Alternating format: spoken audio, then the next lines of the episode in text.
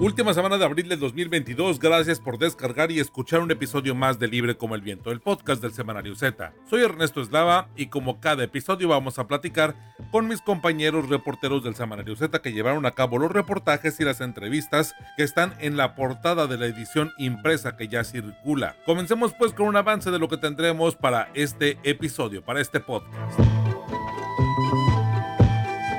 Mantente informado en el Semanario Z y súmate a nuestras redes sociales. En Facebook nos encuentras como Semanario Z, en Twitter como arroba Z Tijuana, en Instagram como arroba Z.tijuana y en TikTok como Semanario Z. Visita ztijuana.com. En la edición 2508 del 22 al 28 de abril del 2022 del Semanario Z tenemos en Baja California 442 menores entre 7 y 14 años han sido víctimas de trata y pederastia en el primer trimestre del 2022. Tijuana y Mexicali son las ciudades con más niños victimizados. 29 pederastas, 4 maestros y 2 sacerdotes. Un reportaje de Alejandro Villa. Actualmente en el presupuesto de egresos se destina 2.5 del Producto Interno Bruto insuficiente para mejorar la atención médica por lo que se requieren más recursos ante la iniciativa de convertir y federalizar el servicio de salud en IMSS Bienestar, advierten. Federalización de la salud, fracaso anunciado. Un análisis con Julieta Aragón. Luego de haber perdido su patrimonio hasta los deslizamientos de tierra en Lomas del Rubí en 2018, los afectados en Tijuana fueron reubicados dos años después a la colonia Lomas de la Esperanza al sur de la ciudad de Tijuana. En el sitio se edificaron 135 viviendas que presentaron vicios ocultos a los tres meses de ser habitadas.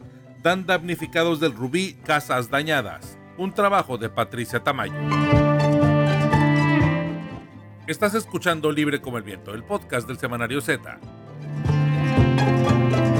En la página 11 del Semanario Z que ya se encuentra en circulación está el titular de esta edición, 29 pederastas, 4 maestros y 2 sacerdotes. Y nos habla acerca de que en Baja California hay 442 menores entre 7 y 14 años que han sido víctimas de trata y pederastia en el primer trimestre del 2022, de este año en curso. Tijuana y Mexicali son las ciudades con más niños victimados decenas de mujeres menores de edad provenientes del centro del país son engañadas y trasladadas a zonas de tolerancia de esta frontera para explotarlas sexualmente. La Fiscalía General del Estado asegura haber logrado la judicialización de al menos el 60% de los casos en el transcurso del año.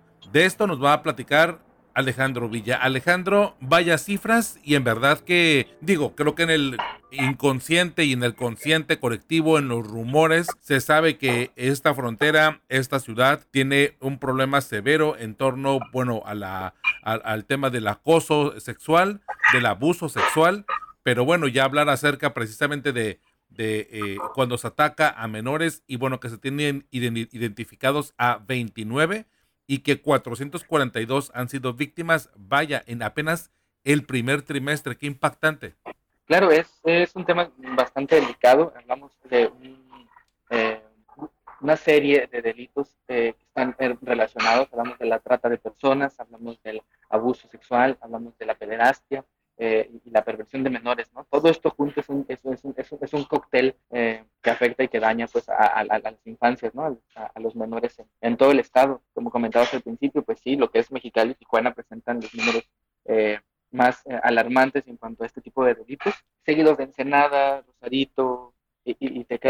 Una de las principales problemáticas para empezar a ubicar estos delitos es que la gente no denuncia o eh, que el aparato eh, sistemático para, para, presentar las denuncias es muy burocrático, entonces se revictimiza a veces a, las personas que han sido sobrevivientes de este tipo de delitos y eso inhibe que continúen los casos o que se presenten más denuncias. A, raíz de la creación de, de, esta eh, Fiscalía especializada en delitos eh, contra la mujer y de género, se empezó a hacer una unidad que trataba con personas víctimas de trata eh, también con abuso sexual de menores. Y ahí a partir de ese trabajo se empezaron a, encontrar pues todas estas eh, denuncias presentadas, se les empezó a dar cauce y bueno, hoy tenemos algunas cuantas ya judicializadas en, en, todo el estado. Háblame un poco acerca de, de, estas cifras, porque me llama la atención que, eh, bueno, en general que la cabeza o lo que se destaca en, en la información es que de estos 29 casos de pederastas, cuatro son maestros, dos sacerdotes,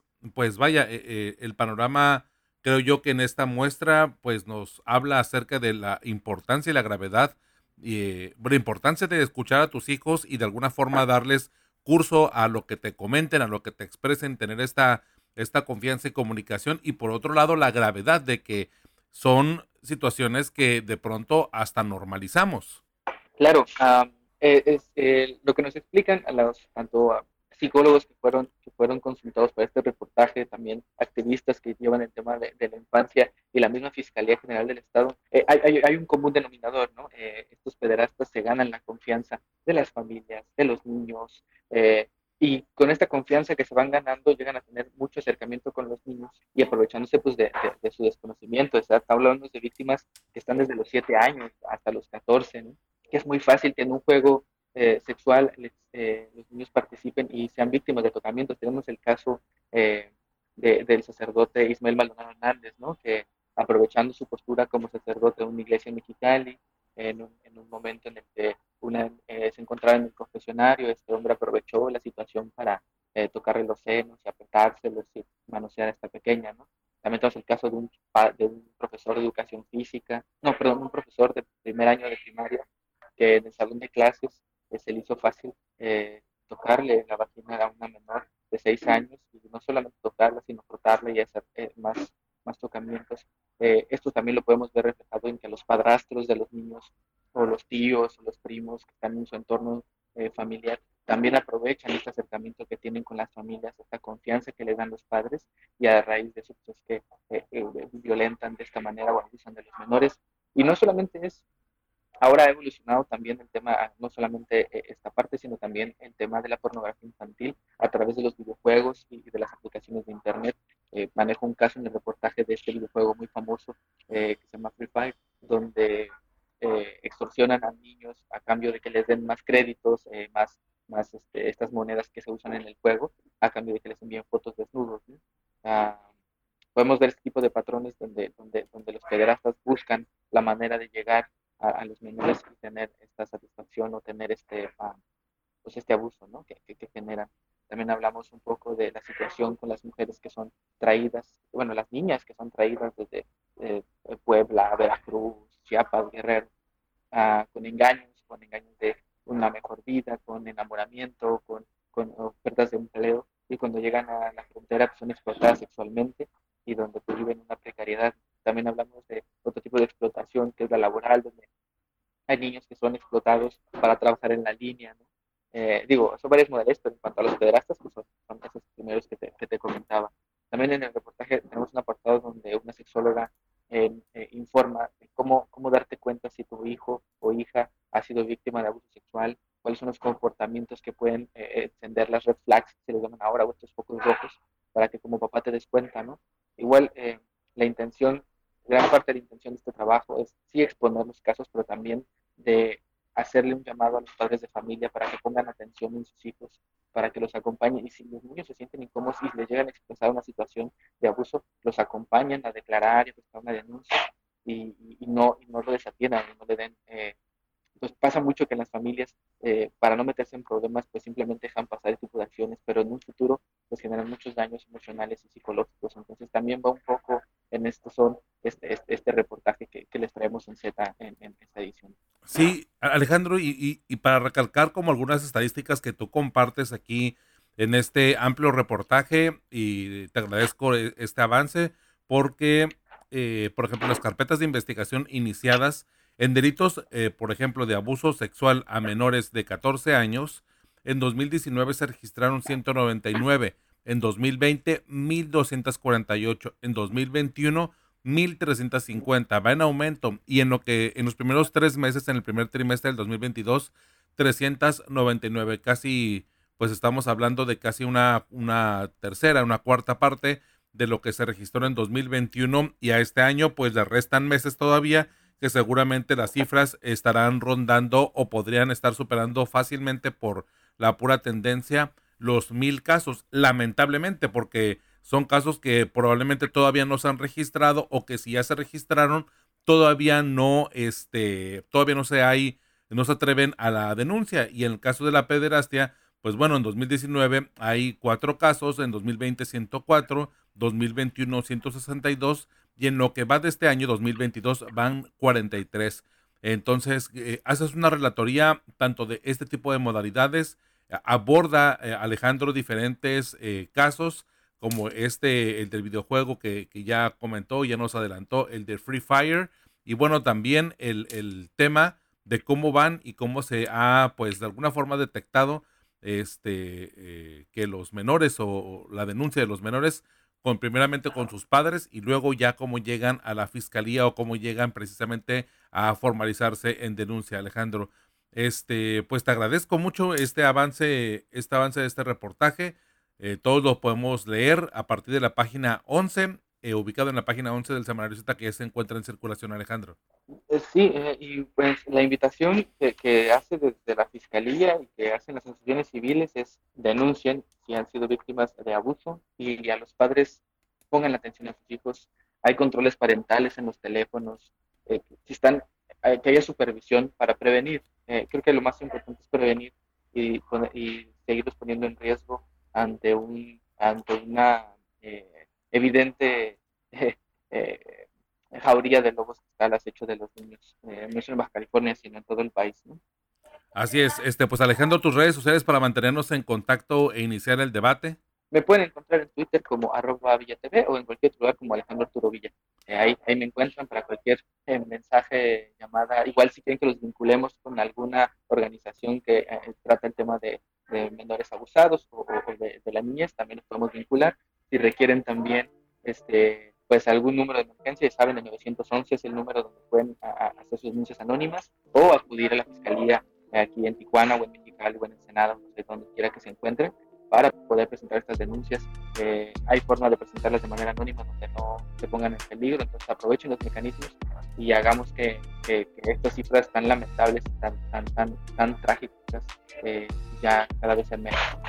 Así es, muchísimas gracias Alejandro y bueno, pues te leemos, te seguimos la pista porque es un tema el que abordas en este número bastante delicado, importante y fuerte, lastimoso. Claro, y es la puntita del iceberg. ¿eh? Así es. Muchísimas gracias, Alejandro. aquí a ti y a tu auditorio. Muchas gracias. Ya tienes tu Z, recuerda que cada viernes puedes encontrar la edición impresa de nuestro semanario con los voceadores. Z, libre como el viento. Federalización de la Salud, fracaso anunciado, es uno de los reportajes titulares del semanario Z que ya se encuentra en circulación. Se ubica en la página 18 y habla precisamente acerca de esta intención de, bueno, expander un tanto el Instituto Mexicano del Seguro Social con una modalidad de eh, bienestar, como se le llama, IMSS Bienestar. Y bueno, para hablarnos un poco acerca de este trabajo periodístico y bueno, pues estos análisis que se hacen en torno a esta iniciativa del presidente Andrés Manuel López Obrador, vamos a platicar con mi compañera Julieta Aragón. Julieta, bueno, platícanos de entrada en qué consiste esta federalización de los sistemas de salud estatales. ¿Cómo va a funcionar o cuál es la propuesta? Digo, a final de cuentas ya creo que, que el gobierno federal tiene algunos convenios con algunos estados, pero bueno, en general, ¿cómo podría funcionar esto? Hola Ernesto, gusto en saludarte a ti al auditorio. Sí, como bien señalas, el gobierno federal ya ha firmado sendos convenios con algunos estados, en Nayarit, Tlaxcala y Colima, en diferentes eh, momentos, para que eh, los hospitales y centros de salud pasen a el IMSS Bienestar. Hay que recordar que el IMSS Bienestar es un programa del Instituto Mexicano del Seguro Social que nació en 1979 y que eh, actualmente atiende a 19 estados de la República Mexicana, donde da atención sanitaria a 11.6 millones de personas. Cuenta con 80 hospitales rurales, 3.622 unidades médicas rurales, 184 brigadas de salud, 140 unidades médicas móviles, 45 centros de atención rural obstétrica y, y 70 albergues. Entonces, la propuesta del gobierno federal es que los estados transfieran sus centros de salud, sus hospitales y em, a su personal a este bienestar. Ahora, em, no hay información respecto a cómo se va a dar este proceso. Es decir, cada em, subsistema de salud tiene un tabulador laboral distinto. Entonces, no hay una información respecto a qué va a pasar con los trabajadores que se activan al IMSS.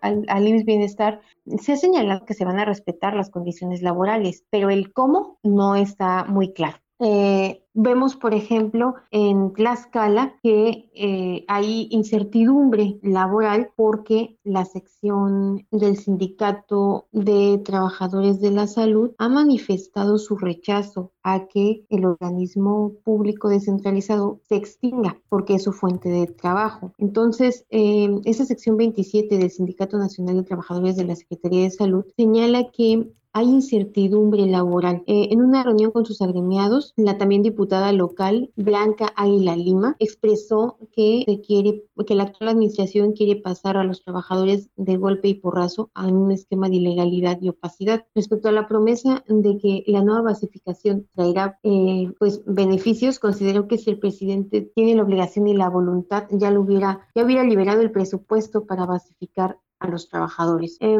sin embargo, eh, como te decía, ¿no? en declaraciones a medios locales también, en su visita a esa entidad, el director del Instituto Mexicano del Seguro Social señaló que, bueno, no se ha llegado al proceso en que serán definidas las condiciones laborales de cada trabajador, eh, ya sea por tipo de contrato, categoría, antigüedad o por régimen pensionario, pero que cada uno decidirá qué le conviene más. En Nayarit, por ejemplo, la sección 31 del Sindicato Nacional de Trabajadores de la Secretaría de Salud señaló que, eh, bueno, ellos eh, están siendo muy cuidadosos para asegurar que la implementación del programa de salud y, bienestar no implique una transferencia de recursos humanos. Eh, señalaron que, bueno, les van a preguntar si se quieren quedar en la Secretaría de Salud con todos sus derechos y obligaciones o si se quieren aventurar al IMSS Bienestar de una manera individual. Obviamente, te vas bajo las condiciones del IMSS Bienestar. Por eso te decía que no hay una claridad de cómo es que van a trabajar eh, esos dos tabuladores que son distintos, ¿no? Por otro lado,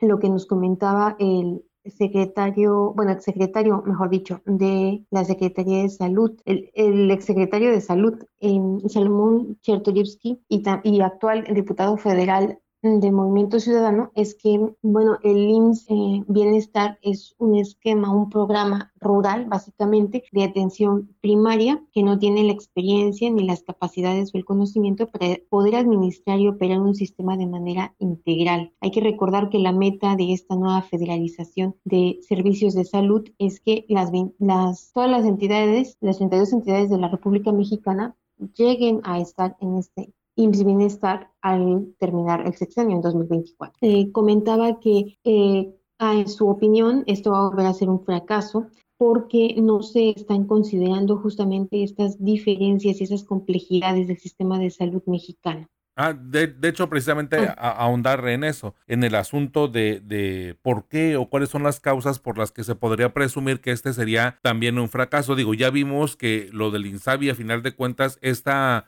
iniciativa revela o de alguna forma ya conota que el INSABI no terminó de funcionar como, como se prometió. Digo, muchos esperaban que tuvieran diferentes complejidades nada más por el puro eh, este hecho de las coberturas y me gustaría también que aparte de explicarnos o lo que nos lo que los analistas te han comentado sobre precisamente eh, por qué sería un fracaso también hacer este comparativo eh, Julieta sobre pues las atenciones o la cantidad de afecciones que puede estar cubriendo o que cubre actualmente el IMSS Bienestar en contraste con lo que cubría, por ejemplo, el Seguro Popular, lo que cubre el Instituto Mexicano del Seguro Social en su modalidad este, tradicional o convencional o institucional, por así decirlo, y también este, lo que comentaba, lo que platicábamos acerca de, de lo de Pemex, que me parece que este tipo de niveles de atenciones revelan mucho eh, a qué sistema de, de, salud podríamos estar pues enfrentando o teniendo derecho todos los mexicanos uh, si el IMSS Bienestar se logra eh, articular y aplicar en todo el país. Sí, Rezo. Eh, nosotros entrevistamos a Judith Méndez Méndez, coordinadora del área de salud y finanzas públicas del Centro de Investigación Económica y Presupuestaria. Ella nos explicó, bueno, que el IMSS es un sistema eh, pues que reporta el menor gasto per cápita en México y atiende alrededor de 50 afecciones de un catálogo universal. Esto es así porque está enfocado mayoritariamente a la atención primaria de primer nivel, es decir, intervenciones ligadas a la salud pública como vacunas, exámenes de detección. Ahí hay que hacer un paréntesis. Eh, el segundo nivel serían em, intervenciones, pues, eh, que son más eh, padecimientos crónico-degenerativos, intervenciones quirúrgicas. El tercer nivel ya es más de especialización, ¿no? Que, eh, entonces, este primer nivel, pues ese es, digamos, el objetivo, siempre fue el objetivo de este IMSS, bueno, que antes tenía otro nombre, pero con el que surgió el IMSS eh, Coplamar, ahora Bienestar, en 1979. O sea, su objetivo era llegar a las comunidades alejadas y proporcionar ese primer nivel de atención a esas comunidades de marginación y pobreza. Ahora, esas 50 afecciones ese catálogo universal se comparan, por ejemplo, eh, con las que cubría el Seguro Popular. El Seguro Popular cubría alrededor de 2.800, mientras que el IMSS y el ISTE atienden a cerca de 8.000 afecciones y en el caso de petróleos mexicanos, cubre las 8.000 afecciones más cirugías estéticas, dependiendo del contrato de cada trabajador. Entonces, la pregunta que nos hacía, bueno, la interrogante que nos comentaba la especialista es, bueno, si se pasa este, esta federalización, ¿cómo es que el gobierno federal va a ampliar ese catálogo de intervenciones del IMSS Bienestar? Eso no está claro. Ahora, por otro lado, ella nos em, hacía mención que si bien es cierto en el presupuesto de egresos de 2022 el IMSS Bienestar incrementó su presupuesto, bueno, existen partidas que hacen referencias al pago de servicios del IMSS, al IMSS y al ISTE, que lo que se piensa es que esas partidas se refieren a la atención, al pago por la atención que dieron ambos instituciones en los primeros años de pandemia de COVID-19 a la población que no tenía seguridad social. Entonces, gran parte del presupuesto del IMSS Bienestar actual se va al gasto corriente, otra parte a deuda y en realidad no hay un incremento de recursos físicos, humanos o de atención. Lo que la especialista nos hizo hincapié es que bueno, primero tenemos que saber, conocer un plan donde haya fases, tiempo, objetivo y que vaya de la mano de un presupuesto. Hay que señalar, nos comentaba que México destina alrededor del 2.5 de su Producto Interno Bruto en salud. eso es muy por debajo del mínimo requerido, que es 6 puntos, de acuerdo con la Organización Mundial de la Salud. Incluso es mucho más bajo de lo que otros países latinoamericanos como Argentina destinan en Argentina destina entre 8 y 9 puntos del PIB y Chile entre 6 y 7 puntos. Entonces, si queremos mejorar el sistema de salud, realmente tenemos que entregar o destinarle más recursos, porque no es, eh, y abro una cita, no es coherente hablar de que tengas todas esas buenas intenciones y esas políticas sin un presupuesto asignado. Eh, y esto, ¿cómo se refleja en la vida de las personas? Cuando una persona, y en México es eh, un gran porcentaje de la población. No tiene seguridad social, porque también hay que recordar que la seguridad social está ligada a la forma en que uno es contratado. Es decir, si tú eres eh, trabajador de, un, eh, de una empresa privada, pues tendrás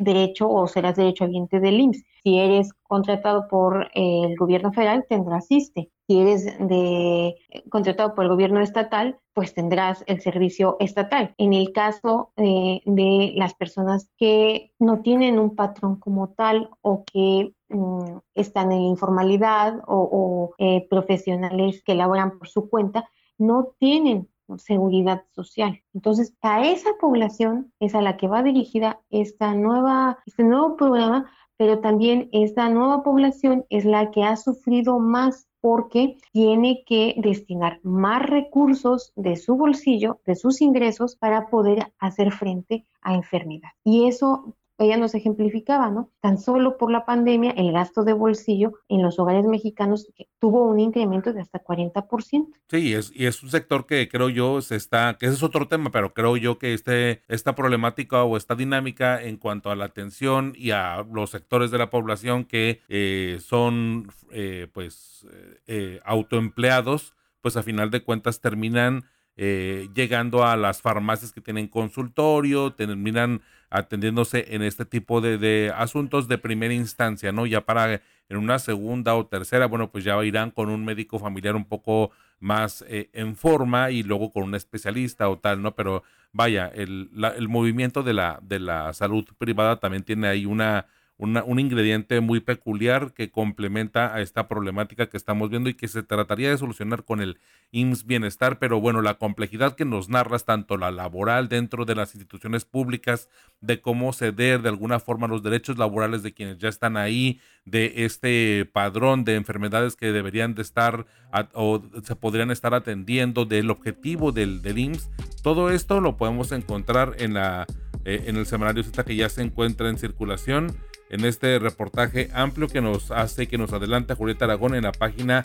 18 del semanario que ya está en los puntos de venta. Julieta, tus redes sociales, muchísimas gracias por este avance de entrada, pero este, tus redes sociales para mantenernos en contacto ahí con el debate en internet. Mi Twitter es arroba la maga de Alavi y mi correo electrónico es julie.ara.dom arroba gmail.com. Perfecto, Julieta. Bueno, pues te leemos y pues también leemos esta complejidad, esta propuesta que de alguna forma se entera, se antoja para que no sea nada fácil, al menos en los próximos meses, tal vez en los próximos años. Muchísimas gracias.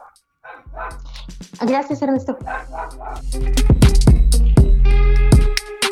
Cada viernes por la tarde puedes descargar un nuevo episodio de Libre como el Viento, el podcast del Semanario Z. Encuéntranos en Spotify, en Google Podcast o en iTunes. Suscríbete y no te pierdas Libre como el Viento, el podcast del Semanario Z. Dan damnificados del Rubí Casas Dañadas es el reportaje del Semanario Z que se encuentra en la portada y en la página 30 del semanario que ya está en circulación. Luego de haber perdido su patrimonio tras los deslizamientos de tierra de Lomas del Rubí en 2018, los afectados fueron reubicados dos años después a la colonia Lomas de la Esperanza al sur de la ciudad de Tijuana. En el sitio se edificaron 135 viviendas que presentaron vicios ocultos a los tres meses de ser habitadas. Nos dieron casas en obra negra, dicen los vecinos. Ese trabajo está a cargo de mi compañera Patricia Tamayo. Pati, este, bueno, pues platicarnos un, poco acerca de esta problemática de entrada.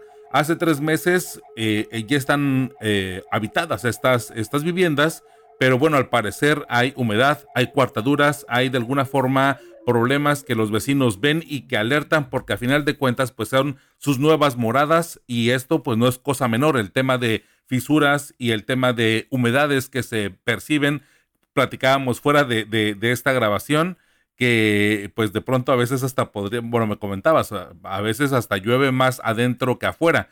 Platícanos un poco acerca de este trabajo periodístico. Hola Ernesto, te mando un saludo igualmente a tus escuchas y a los escuchas del Semanario Z, un gran saludo. Pues sí, fíjate, mira, lamentablemente estas familias que en aquel febrero del 2018 hubo un deslizamiento en, Roma, en Lomas del Rubí y ahí este, pues se derribaron varias casas, ¿no? Y estas familias, después de dos años de estar luchando, de estar pagando renta, rentas que van, pues desde, iban desde los 350 hasta 400 dólares mensuales, eh, ahora sí que un desembolso y un dinero que no tenían. Por fin, después de dos años, les dieron a ellos unas viviendas en este lugar que se llama Lomas de la Esperanza. Ahí este, edificaron el, gobierno federal con AVI, con apoyo de una organización civil que se llama Corazón Urbano. Hicieron una, 135 eh, viviendas, 130 para los damnificados de Lomas del Rubí pero esto fue hace un año, hace un año, justo el 30 de abril se cumple un año que les entregaron estas viviendas. Sin embargo, a los tres meses de estar habitadas, para eso estoy diciendo que 130 familias se fueron a vivir a ese lugar. Estas, estas viviendas a los tres meses resultaron con vicios ocultos. Empezaron a ver ellos humedad, parcaduras, que se transminaba mucho pues el agua, cuando llovía, pues, este, como bien dijiste ahorita, eh, era más adentro más agua que afuera. Este, entonces, pues todo esto porque las casas se las entregaron prácticamente en obra negra. Esto quiere decir que pues no tenían un impermeabilizante, no tenían un emplaste, eh, pues les faltaban mucho, tenían muchos detalles. Entonces pues empezaron a aparecer los problemas. Oye Patricia, y pareciera que las autoridades eh, normalizan este tipo de situaciones, porque en este reportaje, bueno, pues tienes a bien entrevistar tanto a la encargada de este proyecto como al delegado federal, de que a final de cuentas, pues eh, piensan o comentan que eh, este tipo de situaciones son naturales mientras se van asentando las casas. Y digo, no sé si eh, arquitectónicamente, ahora sí que invito a que nos comenten los arquitectos o los ingenieros civiles que sean más expertos en esta materia, si existe tal concepto y si es algo normal o, o estamos normalizando con esto algo que no debería de ser, porque a final de cuentas las cuarteaduras, yo insisto en esto, las cuarteaduras existen y bueno, pues está en riesgo el nuevo patrimonio de estas eh, familias que estuvieron damnificadas en estos deslizamientos. Así es. Pues fíjate que eh, aquí entrevisté para este tema a Diana Padilla, que ella es titular de CONAVI aquí en Baja California, y me comentaron que que sí, en efecto, los, los residentes de ahí de Lomas de la Esperanza, pues ya los habían contactado preocupados por este tipo de problemas que estaban apareciendo en sus viviendas. Sin embargo, ellos este, dicen que, las fisuras que tienen no llegan a ser eh, un, un problema estructural, que supuestamente tenía que ver con el asentamiento común en esos terrenos. Aquí lo grave es que me dijo que quizá no hayan tenido una compactación no tan buena, dice. Entonces digo, pero ¿cómo? O sea, o es compactación buena o no la es. Entonces ella, de todas maneras, dice que por eh, exigencia de, la, de, los residentes de Lomas de la Esperanza, pues ellos este, están realizando en esos momentos la Dirección de Análisis de Riesgo y Seguridad Estructural de CONAVI, realizó un recorrido a Lomas de la Esperanza y para realizar una opinión técnica la cual a más tardar ya eh, en unos días estará lista y le darán a conocer a los residentes pues lo que arrojó esta opinión técnica. Pues veremos también a ver qué y estar al tanto, ¿no? De lo que les dicen a los vecinos. Sí, la continuidad. Y cabe resaltar que en los materiales digitales del Semanario Z, en nuestras redes sociales, eh, bueno, tenemos un material en donde se ven tanto las casas como lucen actualmente eh, cuando acudió Patricia y cuando acudieron mis compañeros fotógrafos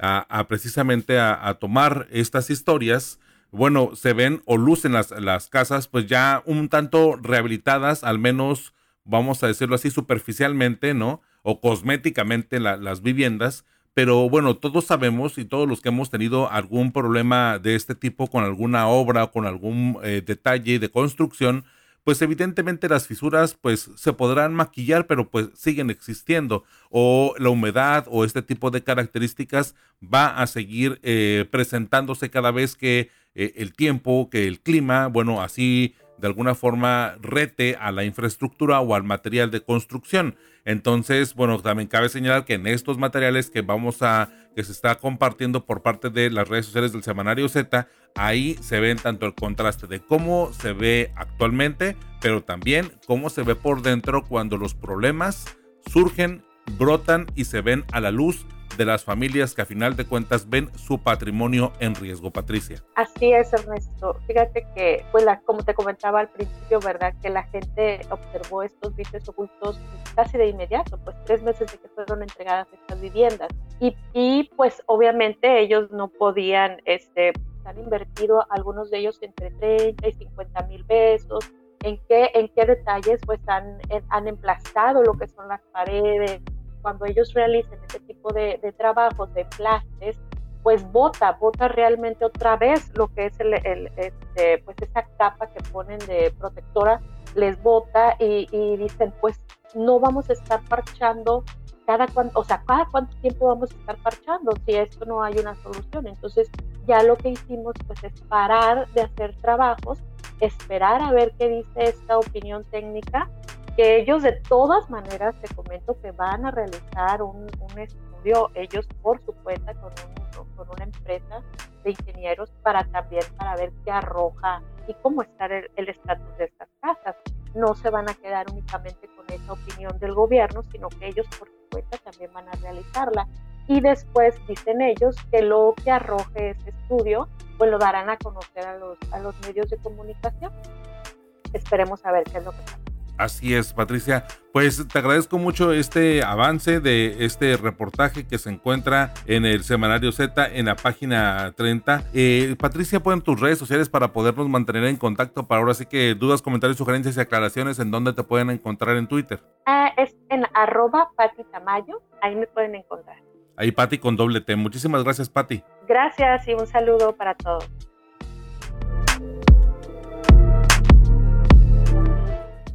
Y bien, hemos llegado al final. Gracias. Como cada viernes, ya saben, pueden eh, descargar un episodio nuevo referente a nuestra edición impresa del Semanario Z. Gracias por acompañarnos y también gracias a mis compañeras Patricia Tamayo, que se estrenó en el podcast, a Julieta Aragón y a Alejandro Villa por su participación en el episodio. También gracias a nuestra editora general de información, Rosario Mozo, a Adriana Barrobello y a René Blanco, co-directores del Semanario Z y al valioso apoyo de todo el equipo de periodistas y de personal administrativo del semanario. Mi nombre es Ernesto Eslava, me encuentras como arroba Ernesto Eslava en todas las redes sociales. Y los espero el próximo viernes en Libre como el Viento, el podcast del Semanario Z.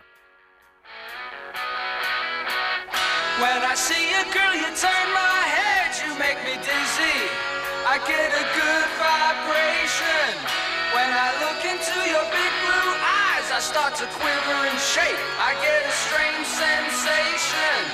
When you walk by me, you strut around, you make me crazy.